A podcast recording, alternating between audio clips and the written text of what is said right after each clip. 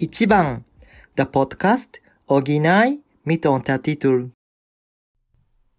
Willkommen zurück zu Ichiban, der Podcast mit Jana Und Rike. und Violetto Evangelindes. ah, ich so das. also ich muss sagen, ich war überrascht.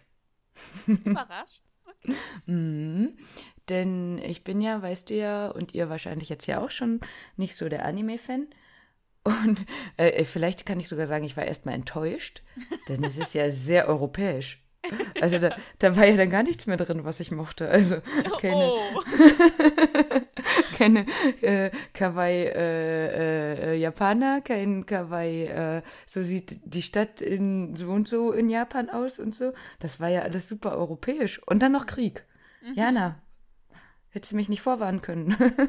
aber fandst du die Story nicht schön? Musstest du nicht weinen? Uff, ich glaube tatsächlich, einmal habe ich kurz geschluckt, aber ich weiß nicht mehr an welcher Stelle. Das war nicht am Ende. Das war mal irgendwann mittendrin. Ich fand die Stories halt immer alles so schön. Deswegen fand ich den Anime so schön. Und ich mag, mochte halt irgendwie den, den Stil des Anime und ich mochte Violetto Evergardes. ja, komm, wir erzählen mal erstmal, worum es geht. Okay. Also Violet Evergarden ähm, wurde als 14-Jährige im Krieg als Waffe eingesetzt und kann weder Emotionen noch Empathie empfinden und handelt einfach nach Befehlen. Und nach dem Krieg hat sie immer noch tiefe psychische und physische Narben und ähm, bekommt aber eine Anstellung als autonome Korrespondenzassistentin. Das heißt, sie ist Ghostwriter für Briefe. Und ähm, während sie diese Briefe schreibt, kommen nach und nach auch Emotionen oder menschliche Gefühle ähm, wieder in ihren Geist zurück, um äh, ja, ihr Ziel zu erreichen, die Worte Ich liebe dich zu verstehen, die einst eine besondere Person zu ihr gesagt hat. Eistere. ja, also das irgendwie, man war ja so ein bisschen reingeschmissen. Mhm, Na, sie war ja sehr, das kam auch noch dazu, sehr unmenschlich. das stimmt. Zumindest am Anfang. Und ich hatte halt gar nichts gelesen, worum es geht. Wir hatten ja nur abgemacht, wir nehmen das, weil, du- weil ich wusste, dass du den magst. Und da dachte ich, ja, wa- warum, Jana, warum magst du den? Muss ich das jetzt wirklich gucken? Oh, liebe Idee.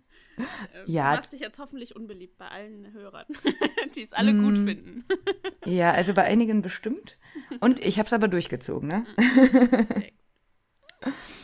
Ähm, Ja, die und- Vorlage zu äh, Violet Evergarden ist ähm, eine Light Novel von Kana Akatsuki. Und äh, ja, sie ist eben 2018 in Deutschland als Netflix-Anime-Serie erschienen. Ähm, beziehungsweise gab es weltweit äh, vorher Folgen auf Welttournee. Genau, in Japan also wie immer ein bisschen eher dann nochmal. Die hatten die dann mitgenommen auf Welttournee und das waren aber nur so Teaser quasi, um das ein bisschen zu zeigen. Und ähm, mit der deutschen Erscheinung des Animes sind dann auch äh, weltweit die Sachen ausgestrahlt worden. Inzwischen gibt es auch zwei Filme und äh, ich glaube noch irgendwie eine Adaption. Ach, ein Special gibt es auch noch, äh, Special-Folge. Und ähm, tatsächlich sollten die auch ohne Corona letztes Jahr im Kino kommen. Ich hatte jetzt nochmal gehört, also es war auf Anfang diesen Jahres verschoben worden. Ist ja auch schon vorbei eigentlich. Ähm, aber dass es vielleicht demnächst nochmal im Autokino läuft.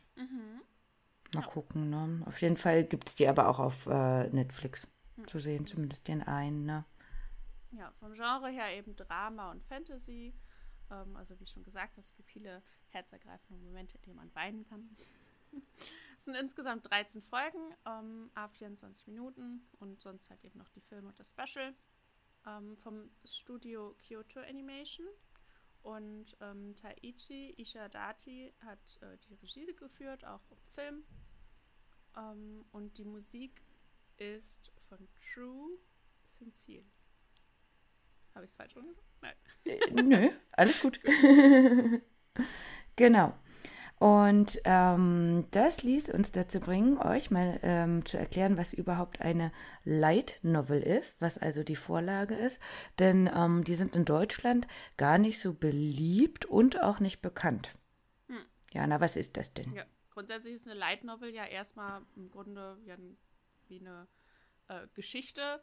Ähm, die richtet sich halt eben an eher ein junges Publikum, an eher ein weibliches Publikum ähm, und ja, hat dann im Grunde auch Illustrationen, aber halt eben nicht wie in einem Manga, dass quasi alles illustriert ist, sondern es ist halt vorrangig Text, ähm, der halt zwischendurch dann mit Illustrationen versehen ist. Ähm, genau, also die werden eben als Taschenbücher veröffentlicht oder auch mal als einzelne Kapitel in Zeitschriften. Ja. Und wie so ein Jugendbuch quasi, genau, ne? Genau, genau.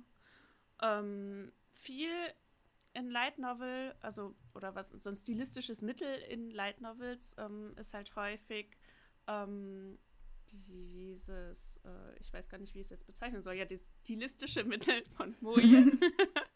ähm, also, also, ja, so Charakter, die erschaffen werden, die so ein bisschen in Anlehnung an Kawaii, also die haben irgendwelche, die sind irgendwie besonders niedlich und süß, haben aber ein, ein bestimmtes Defizit.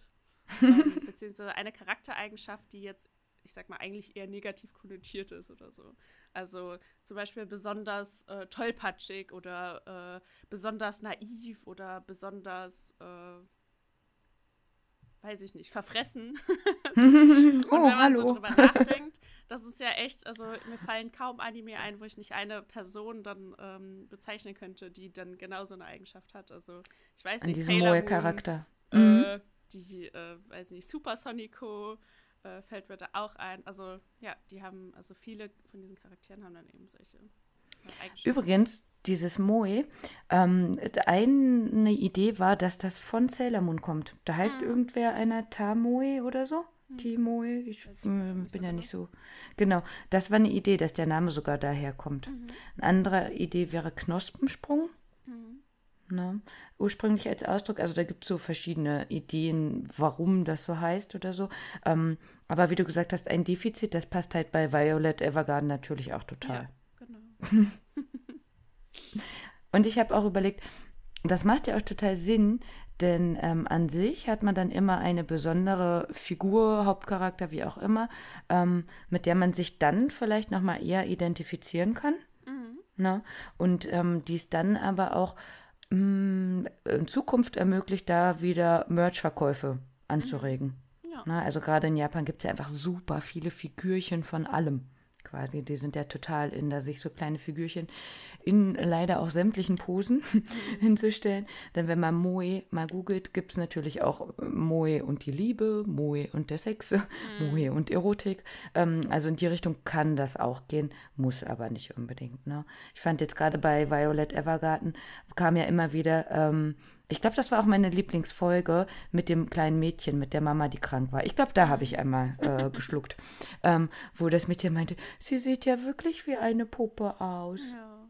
Ähm, die, äh, ach so, was dahinter steckt übrigens, also bei uns heißt das ja autonome Korrespondenzassistentinnen. Äh, Assistentinnen.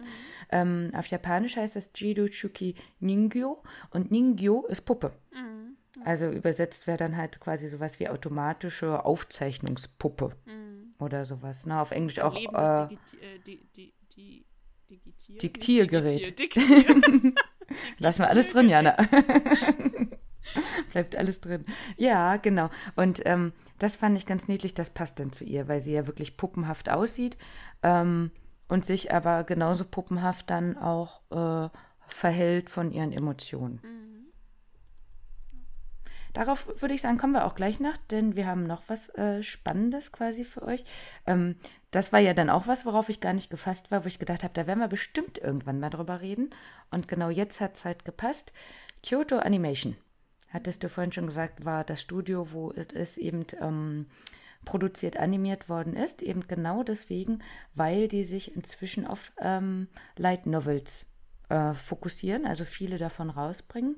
Ähm, Light Novel ist übrigens wieder so ein ähm, Vasego-Wort. ich glaube, das heißt so. Das heißt, das ist ein westliches Wort, was es aber im Englischen nicht gibt.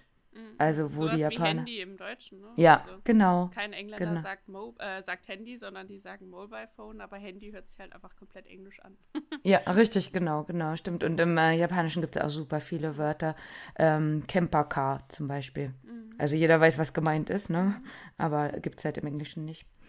Ähm, genau, und das heißt, die haben sich da eh drauf spezialisiert. Die gibt es aber schon, Kyoto Animation, seit 1981, gegründet von Yoko Hatta in Uchi in der Region Kyoto. Und ihr gehört inzwischen auch ähm, Animation Do, das gehört dazu. Bis 2007 haben sie aber nur sieben eigene Produktionen gehabt, aber waren an vielen beteiligt, zum Beispiel Inuyasha. Sagt ja auch was, oder? Habe ich als Hm. Kind sehr gerne geguckt. Heimlich unter der Decke, ne? Gibt's auch auf Netflix Echt? mittlerweile wieder, ja. Ah, ja, guck. Ähm, genau. Und es wird gesagt, ob das jetzt so ganz stimmt, weiß ich gar nicht. Amazon Prime, ich glaube, es ist gar nicht Netflix. Naja, auf jeden Fall kann man es irgendwie gucken. Also, Jan ist noch bei Inuyasha, vielleicht werden wir das dann auch mal machen. ich bin gerade noch bei Violet Evergarden, denn Kyoto Animation. Also, je, jetzt wird gesagt, ähm, dass der Film wurde am 17. Juli 1919 fertiggestellt. Und bis dahin galt Kyoto Ani, also Kyo Ani Kurzform, als eine der ähm, talentiertesten Anime-Künstler das Geschäft der, bla. ähm, aber einen Tag später gab es halt einen Brandanschlag und der geistert immer noch durch die Medien. Also so war, sowohl durch die japanischen als auch äh, hier in Deutschland hatte ich zumindest viel davon gelesen. Also das heißt, vorletztes Jahr im Juli ähm, gab es einen Täter, der so viele Menschen wie möglich ähm, dort verletzen wollte. Und er hat dann eben, ähm, wie gesagt, ich glaube, eine Flasche genommen, wir müssen ja nicht ins Detail gehen, und hat dabei eben äh, 36 Personen umgebracht, 34 sind verletzt worden. Und ähm, das Studio 1 ist komplett abgebrannt. Oder nicht komplett, denn die konnten tatsächlich alle digitalen Sachen noch retten danach. Der Grund dafür war, ähm, dass er fand, dass in, ich glaube, Tsundere war das, eine Szene wo, wäre von ihm geklaut worden. Also er hätte was eingesendet, die hätten das abgelehnt und ähm, er hätte sich da selbst aber wiedergefunden. Nur die Szene, die er meinte, die war einfach so random. Irgendwie ein paar Jungs gehen Essen kaufen, ähm, was runtergesetzt war. Und das kochen sie dann zusammen oder so. Aber sowohl in Japan als auch hier gibt es ja immer wieder diese Prozente auf Essen, wenn es nach 18 Uhr ist, haben wir auch schon mal drüber gesprochen. Ähm, und das heißt, random Situation, das hätte überall so sein können. Also muss nicht äh, unbedingt von ihm gewesen sein. Er war sich da aber sicher. Ich habe da so ein bisschen an King of Queens gedacht. Weißt du, was ich meine? Nee. Snoopy, Spooner, wo Arthur mal sagt, ja, dass ja. äh, Snoopy von ihm wäre, wenn man Mhm. doch alle Buchstaben umdreht und so weiter. Ähm, auf jeden Fall, der Täter, das fand ich noch spannend, 93 Prozent seiner Haut ist verbrannt. Und die haben es tatsächlich geschafft, ihn ähm, quasi so gut wieder ähm, herzustellen, dass er inzwischen auch aus dem Krankenhaus entlassen ist, auch wenn er nicht an den Reha-Maßnahmen ähm, teilnehmen will. Aber das, was sie mit ihm gemacht haben, wurde jetzt auch dafür genommen, das bei anderen auszuprobieren. Also bei Verbrennungsopfern, die wirklich so stark verbrannt sind. Und auf jeden Fall wurde er als komplett ähm, Zurechnungsfähig.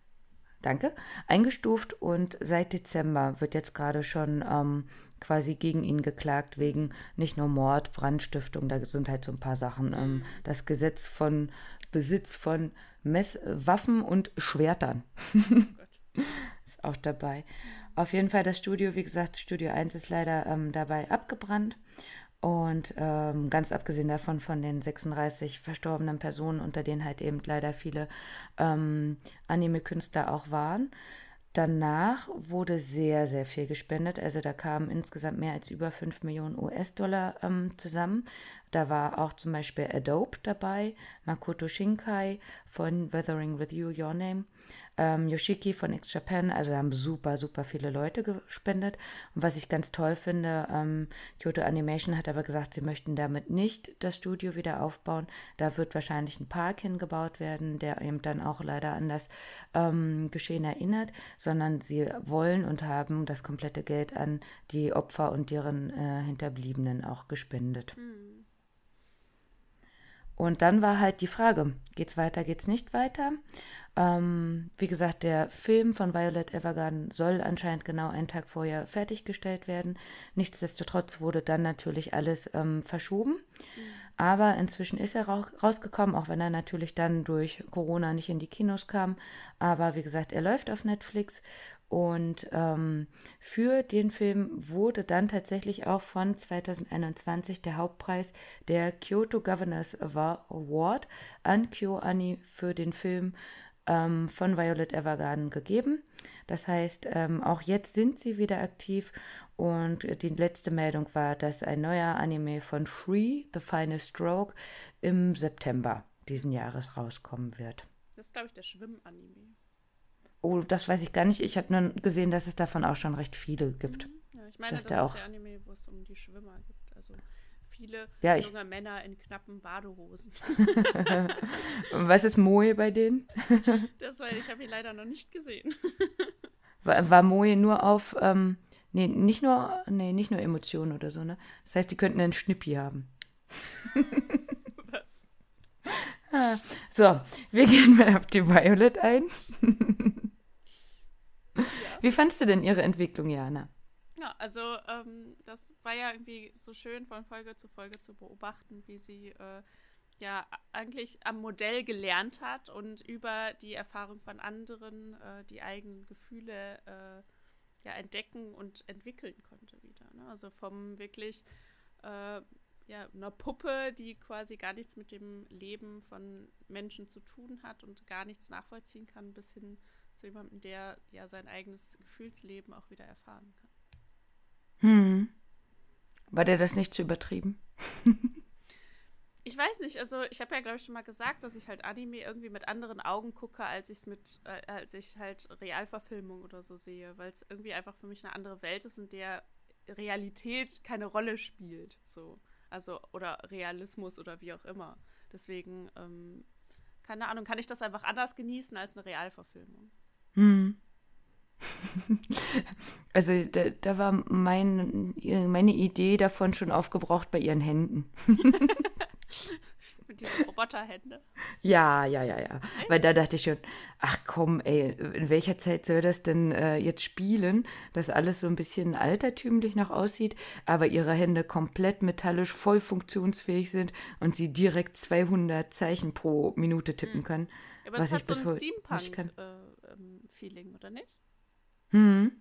Ja. Also, ja, wie gesagt, also ich habe da irgendwie dafür, bei Anime und so, da ist einfach, fällt einfach komplett diese, dieser Kasten weg, der Realismus bedeutet, wo dann alles reinpassen muss bei mir, sondern jedes Universum ist dann halt ein eigenes Universum mit seinen eigenen physikalischen Gesetzen und so irgendwie für mich. Weil, ich meine, weiß ich nicht, wenn ich Sailor Moon gucke, überlege ich auch nicht, ob es realistisch ist oder nicht. Das sind sprechende Katzen und Dämonen und keine Ahnung. Also, das ist so, weiß ich nicht. Das ist, bei Anime ist das einfach für mich anders. Ja, ich glaube, das wäre auf jeden Fall eine Idee, ähm, nochmal zu fragen, wie unsere Hörer und Hörerinnen das sehen. Ne, weil, also, vielleicht ist das ja auch ein Grund, warum ich Anime dann eben nicht so gern mag. Es macht ja total Sinn, genau, sowas dann eben als Anime zu machen und nicht als ähm, Realverfilmung. Ähm, aber wie gesagt, also das war dann, ha, auf der einen Seite dachte ich, Mensch, ey, 13 Folgen und nach der ersten so, uff, ey, muss ich die jetzt echt alle gucken? und dann, natürlich fand ich die Entwicklung schön und so, aber dann immer mit diesem, ah, wo, also dann irgendwie, also 13 Folgen sind lang, aber dann ist die Entwicklung doch so schnell schon. Ähm, geht das denn überhaupt? Und äh, wir hatten gerade, bevor wir beide hier angefangen haben äh, aufzunehmen, hatte ich gerade ein Ereignis erzählt, was mir gestern in der Praxis passiert ist. Und äh, da ist, also ich, äh, ja, wir müssen da jetzt nicht drüber reden, aber auf jeden Fall ähm, habe ich sehr viel mit autistischen Kindern zu tun. Ähm, auch, ne? Und das heißt, ich habe da auch eine extra Fortbildung oder zwei auch für ähm, Wahrnehmungsstörungen. Und so ein bisschen fühlte ich mich zumindest am Anfang bei ihr dran erinnert. Mhm. Also dieses so ähm, Gefühle oder Empathie auch einfach auszublenden. Mhm.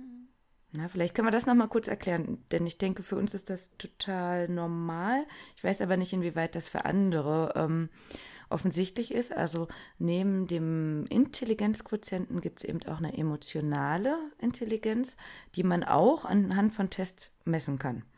Und da wäre Violet Evergarden total durchgefallen. Denn eben genau dieses am Anfang, ähm, ja, ich schreibe diesen Brief und das war halt ein Bericht. Also genau das, was sie gelernt hat quasi. Da musste ich auch echt schmunzeln, ne? ähm, wie sie einfach quasi gar nicht. Ähm, Im Deutschen würde man sagen, zwischen den Zeilen lesen Mhm. konnte, was ihre Aufgabe war. Und im Japanischen wäre das übrigens ähm, Luftlesen, Mhm. nennen die das. Das ist in Japan ganz, ganz wichtig. Mhm. Das quasi zu äh, verstehen, wann was unangebracht ist und wann man sich vielleicht zurückziehen sollte. Eben das, was wir ja bei Terrace House immer hatten. Ähm, oder auch ihr Peppe, ne, der gesagt hatte, das ist das, was er bis heute nicht versteht, auch wenn er Japanisch kann.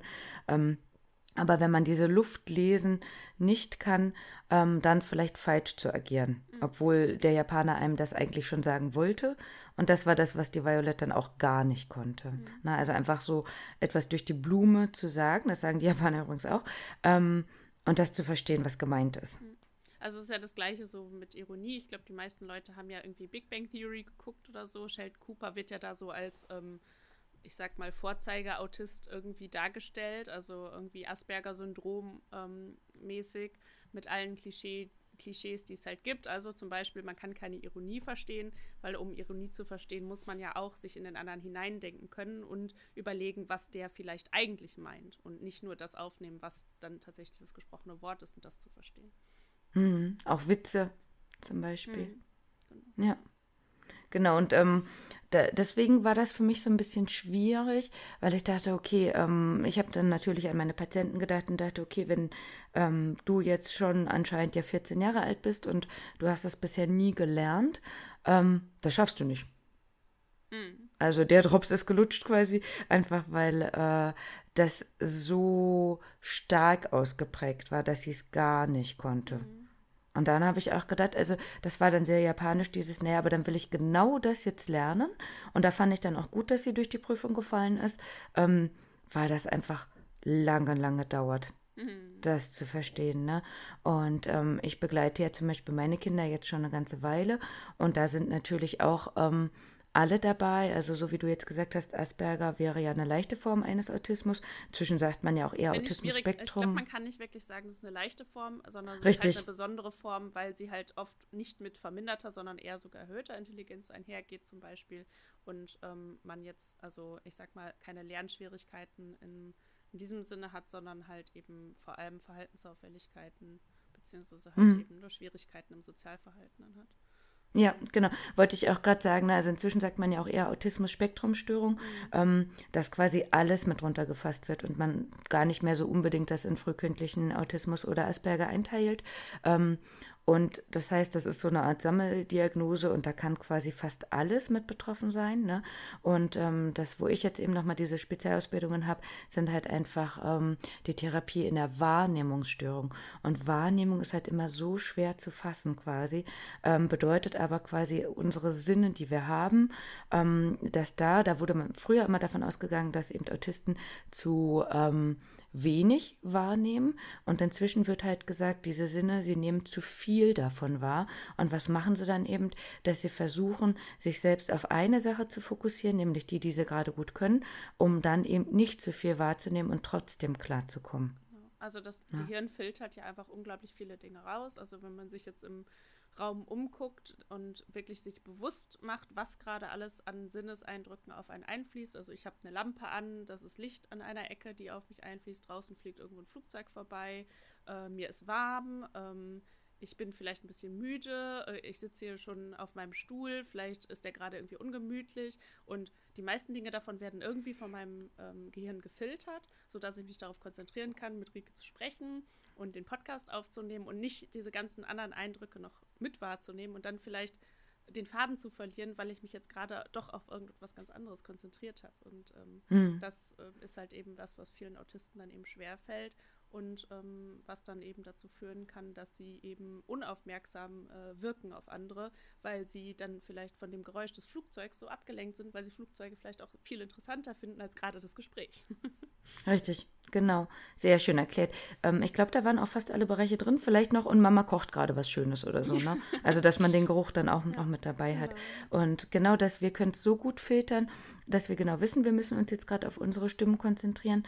Und ähm, wenn eben äh, das Flugzeug interessanter ist, ja, dann wird sich ja darauf konzentriert. Kann man doch vollkommen nachvollziehen. Ne? Und dann wird ja immer gesagt, ja, aber ähm, da wird immer so viel äh, gedreht, zum Beispiel. Ne? Irgendwie ein Ding wird immer gedreht oder so. Und ähm, das wird so gut gekonnt. Ja, wenn ich den ganzen Tag Inliner fahren würde, dann könnte ich am Ende des Tages oder des Monats des Jahres auch am besten Inliner fahren. Ne? Also immer Dinge, die ich besonders oft und gerne mache, kann ich dann am besten. Also vollkommen nachvollziehbar. Ähm, Erst recht, wenn es mir gefällt und ich dann eben all diese Dinge, die du gerade aufgezählt hast, dann quasi abschalten kann und für den Moment quasi ähm, keine Angst haben muss, was kommt denn jetzt als nächstes? Was verstehe ich gleich nicht, was passieren wird oder so, ne?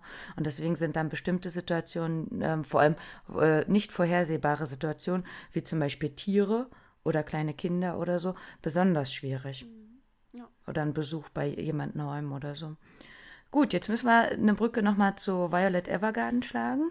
Das heißt, ähm, bei ihr, wenn sie ja als Art Waffe gesehen wurde im Krieg ähm, und eben ähm, keine Eltern mehr hatte, ne, als Waise, ähm, wurden ihr natürlich nur bestimmte Dinge beigebracht. Na, und das nicht erst vom äh, Gilbert, sondern vorher auch schon. Und das heißt, ähm, gewisse Wahrnehmungsbereiche hat sie dann eben äh, nicht gleichmäßig abdecken können, sondern die wurden vernachlässigt quasi. Und Empathie ist auf jeden Fall sehr hinderlich, wenn man im Krieg ist. Deswegen hat man das am besten auch einfach gar nicht erst gelernt. Und selbst wenn man es gehabt hat, glaube ich, ist das halt auch noch so ein Fall für sich, dass wenn man ein Kriegserlebnis hat, also so Stichwort posttraumatische Belastungsstörung oder so, ich glaube, kein Mensch der Welt äh, steckt äh, einen Krieg einfach mal ebenso in die Tasche und äh, geht da nicht mit ähm, irgendwelchen psychischen Beeinträchtigungen raus. Richtig, genau. Das fand ich auch gut, muss ich sagen, dass das dann nochmal Thema war, ne? Ähm, weil ich auch gedacht habe, wahrscheinlich ist das was, was vorher schon ähm, als Ursprung da war, aber auch was, was sie dann nochmal gelernt hat, eben dieses Funktionieren und das Aushalten, ne? Ähm, um dann eben zu gucken am Ende, ja, was, was habe ich denn da überhaupt erlebt, ne? Ach ja, ich verbrenne jetzt ja wirklich, ne? War die Aussage. Ähm, was übrigens nicht geklärt ist mit Absicht, ob der Gilbert jetzt noch lebt oder nicht. Mhm. Das wird auf jeden Fall dann auch nochmal spannend. Das war auf jeden Fall ähm, spannend zu sehen, wie sie das dann so langsam verarbeiten konnte, ob er da ist oder nicht, ähm, also noch lebt oder nicht. Und auch dieses, wie würde sie umgehen, wenn. Na, denn ähm, Fakt ist ja, wenn er noch leben würde, ähm, wäre er auch nicht der gleiche. Mhm, ja. Aber sie ja auch nicht.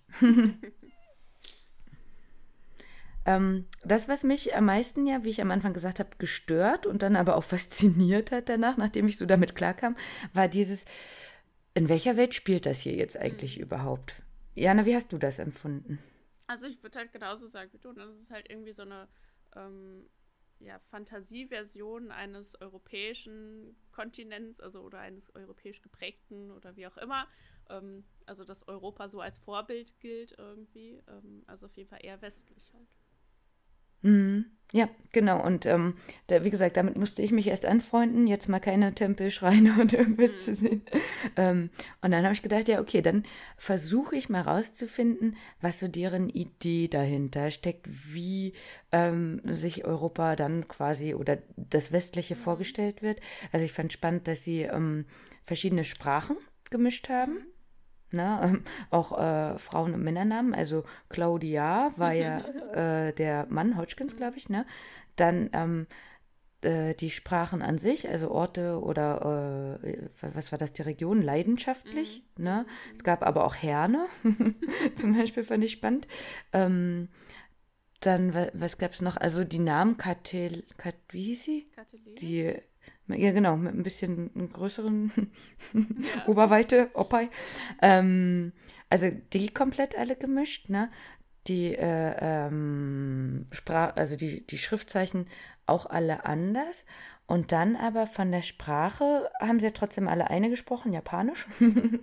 ähm, mit aber ähm, sehr, also gerade sie als äh, Assistenz dann wieder sehr hochgestochen, also mit äh, Sama alle angesprochen, also sehr höflich ähm, untereinander. Also sie ja sowieso als äh, ich habe keine Gefühle und muss funktionieren quasi, sehr hochgesprochen quasi. Und aber auch vom Aussehen her, ähm, so wie es europäisch aussehen könnte. Also ich könnte mich jetzt auch nicht festlegen, was so das Land in Europa mhm. gewesen wäre oder so, wo man es am ehesten hätte sehen können oder so. Ne? Auch die, die Form von oben gesehen war ja eine riesige Insel quasi. Hm. Ähm, das hat uns nämlich dann zur Frage gebracht, wie sehen denn Japaner Europa oder Deutschland? Mhm. Na, denn wir haben ja so einen bestimmten Eindruck von Japan oder Asien.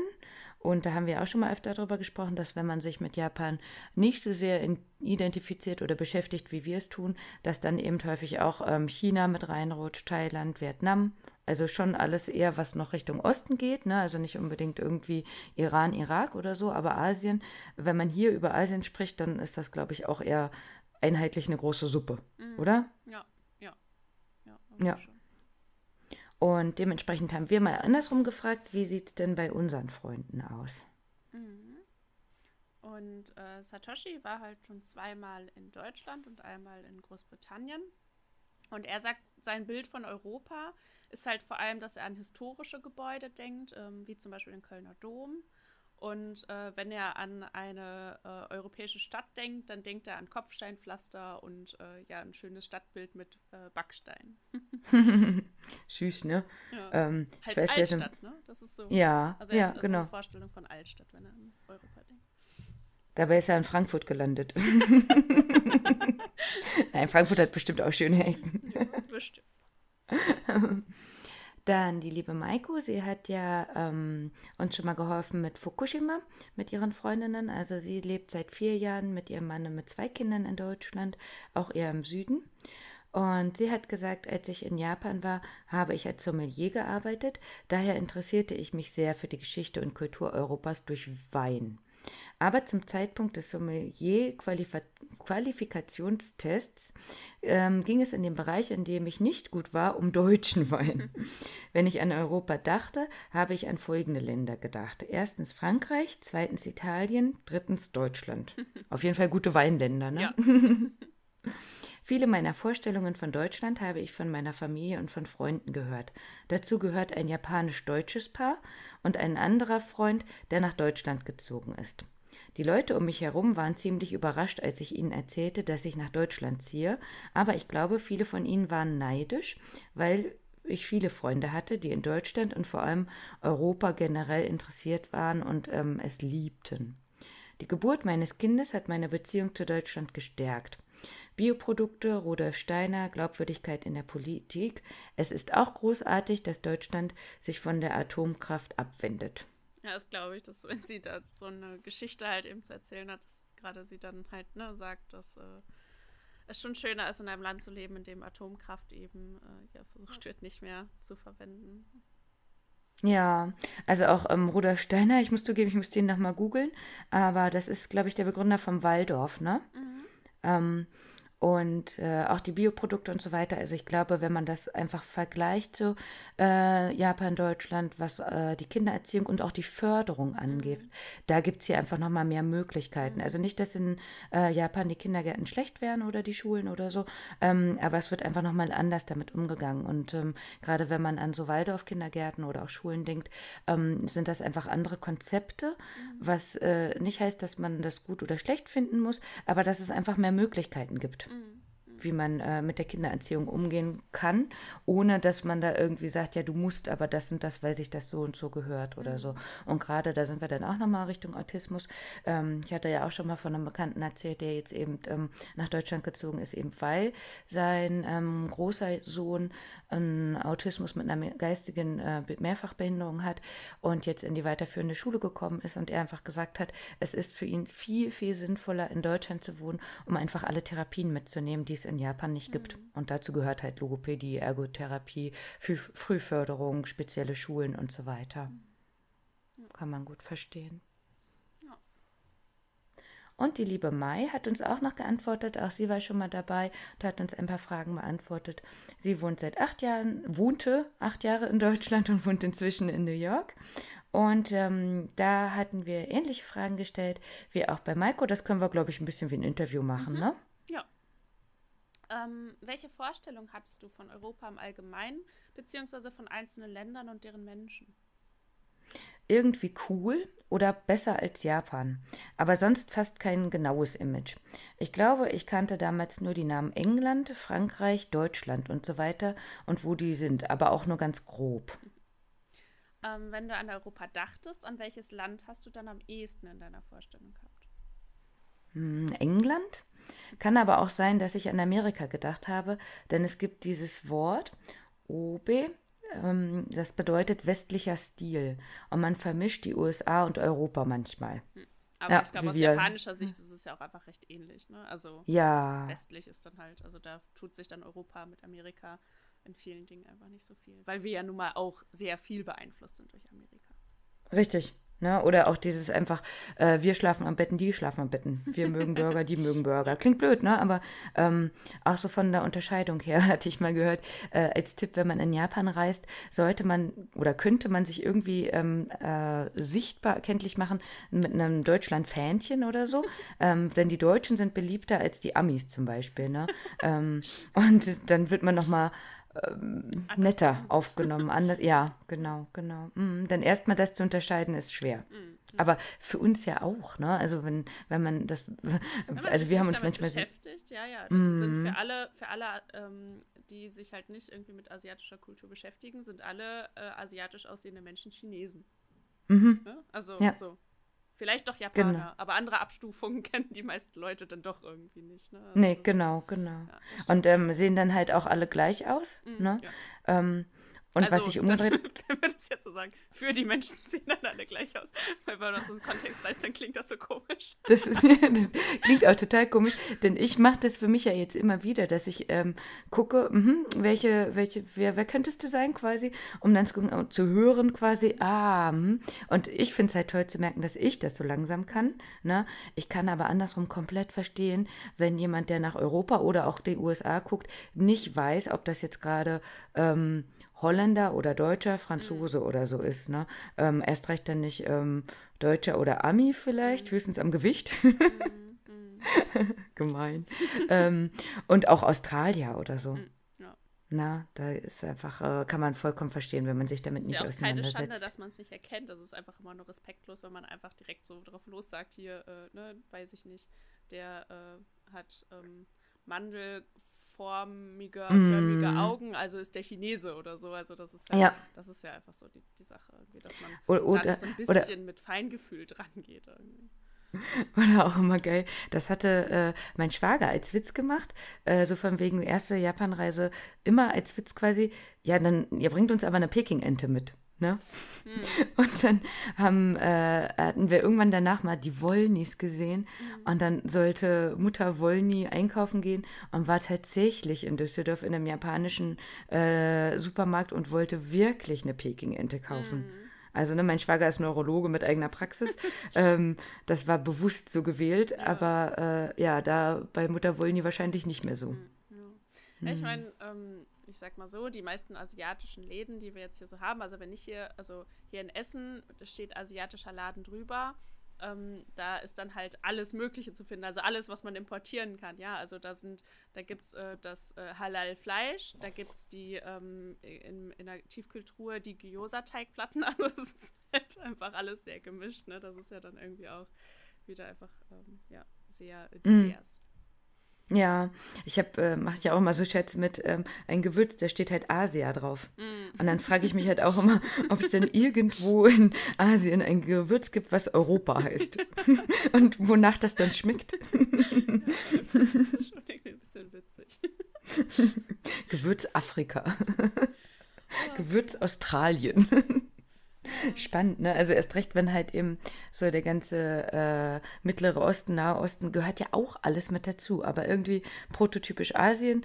Hier in Deutschland ist es immer China. Ja.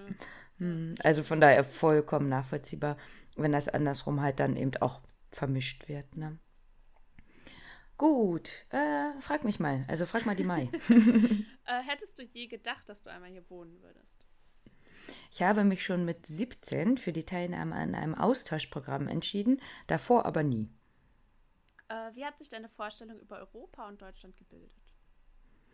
Über Fernsehen und die Geschichte in der Schule. Und mein Opa hat ab und äh, zu etwas von Deutschland geredet, als ich noch in der Grundschule war. Er war 13, als der Zweite Weltkrieg zu Ende ging und sagte, Deutsche und Japaner sind ähnlich. Wobei ich denke, er hat das auch nur von jemand anderem gehört, also hatte ich diesen Eindruck schon von klein auf. Und da muss ich sagen, habe ich ihr geantwortet, dass wir das aber auch immer wieder hören. Also, dass so, ähm, wenn du mal Asien besuchen möchtest, und Asien ist dann wieder gedacht eben äh, prototypisch Deutsch, Thailand, Vietnam, ähm, China, Japan, wie auch immer, geh als erstes nach Japan, denn das ist ähm, Deutschland am ähnlichsten. Mit die Leute sind alle höflich, nett zuvorkommend. Ähm, es ist Eher sauber zurückhaltend. Zurückhaltend, genau, ähm, halten sich an äh, Abmachungen und so weiter. Ne? Also da finde ich, das wird wahrscheinlich dann auf beiden Seiten gesagt. Und deswegen dieses, macht ihr einen Aufkleber mit äh, Deutschlandflagge irgendwo hin. Was für uns ja immer noch absurd ist. Ne? Wurde äh, vermutlich neben den beiden Weltkriegen etwas in der Schule über Deutschland gelehrt? Fast nur über Nazis und den, den Drei-Mächte-Pakt, soweit ich mich erinnern kann. Äh, was haben deine Freunde und deine Familie gesagt, als du ihnen erzählt hast, dass du nach Deutschland ziehen möchtest? Mein Papa meinte, cool, mach das. Meine Freunde, sprichst du Deutsch? Noch gar kein Wort? Wie kommst du dann dort zurecht? Mhm. Ja, zu Recht wahrscheinlich. Ne? Äh, Aber sie äh, kann super Deutsch, ne? Ich meine es auch eher im Sinne von, ähm, die meisten Deutschen reagieren ja sehr empfindlich darauf, wenn ähm, Menschen, die hierher ziehen, sich nicht die Sprache aneignen und so. Ähm, und dass es ja einfach nochmal super schwierig ist, halt eine andere Schriftsprache zu erlernen und sowas alles. Ne? Hm, ja, ähm, wobei halt äh, die Romaji, also die Buchstaben, die werden dadurch, dass ja Englisch irgendwie unterrichtet wird, die kann man schon in der Schule quasi. Ähm, der Rest ist aber, glaube ich, ja dann auch einfach sehr japanisch, dieses, okay, ich kann es nicht, ich lerne es einfach so lange, bis ich es kann. Ja, ja, ja. Na, der Unterschied ist dann nur nochmal, da hatte ich mit äh, Miyako neulich auch nochmal drüber gesprochen, dass äh, wir einfach machen, wir Deutschen, so von wegen, weil pff, ich kann es noch nicht, aber ich probiere mal irgendwie. Und die Japaner sich dann eben manchmal noch nicht so trauen, sondern ähm, das erst sprechen wollen, wenn Wenn sie ähm. Ja, genau. Und ähm, da können wir auch immer noch mal raten, also wir Deutschen sind da nicht so. Und wenn da halt auch Fehler äh, drin vorkommen, das ist nicht so schlimm. Also Kommunikation ist da einfach viel wichtiger als der Perfektionismus. Mhm. Ja, Denn gerade so eine schwere Sprache wie Deutsch, ähm, auch hier spricht keiner perfekt. Mhm. Muss auch nicht, ne? Wichtig ist, dass man das sagen kann, was man will. dass man verstanden wird und sich ausdrücken kann. Ja. Äh, was hat dich am meisten beeindruckt oder schockiert? Hm, da gab es so vieles. Äh, welches Land bevorzugst du und warum? Ich bin in Japan geboren und aufgewachsen und habe in Deutschland und den USA gewohnt, aber ich bevorzuge immer noch Japan und Deutschland. Kann ich verstehen. Ja, sehr schön. Ne? Also ähm, jetzt gerade mit Corona geht es ja nicht so richtig, aber äh, sie hat halt wirklich in Düsseldorf und in Essen gewohnt. Ich glaube auch in Duisburg oder so. Und wir hatten mal abgemacht, dass wenn ich unterwegs bin, dass ich ihr zwischendurch mal Bilder schicke. Ist ja gerade nicht mit Corona, ne? Ähm, aber ich weiß, dass Mai ähm, Deutschland immer noch sehr, sehr vermisst. Hm. Von daher hoffen wir einfach, dass das alles so bald wie möglich wieder möglich ist, um gegenseitig unsere Eindrücke von Deutschland, Europa, aber auch Japan und Asien visuell besser äh, verbessern zu können, quasi wahrzunehmen. Ja. Die Violet. Violetto. also wie gesagt, für mich war es nochmal was ganz anderes. Ähm, jetzt so im Nachhinein, glaube ich, würde ich den Film auch noch gucken. Mhm. Den habe ich jetzt bisher noch nicht gesehen. Äh, vor allem, wenn der jetzt wirklich im Autokino kommen würde, hätte ich voll Bock drauf. Mhm. Also einfach, weil ich schon weiß, worum es geht. Dann kann man sich das hoffentlich im Auto so richtig gemütlich machen. Wir waren ewig nicht im Kino, also tatsächlich das letzte Jahr äh, im März mhm. haben wir es noch geschafft unter Corona-Bedingungen. Das war super witzig, weil jeder, der äh, gehustet hat, war schon so, oh mein Gott, ich muss mir äh, hier alles zuhalten und wir mussten Daten angeben und so. Ähm, aber so im Kino fände ich jetzt gerade so ein bisschen Safe Space. Wenn es Autokino wäre, fände ich ganz cool. Ja, ja das wäre schön. Mhm. Ja. Dann bedanken wir uns erstmal wieder fürs Zuhören.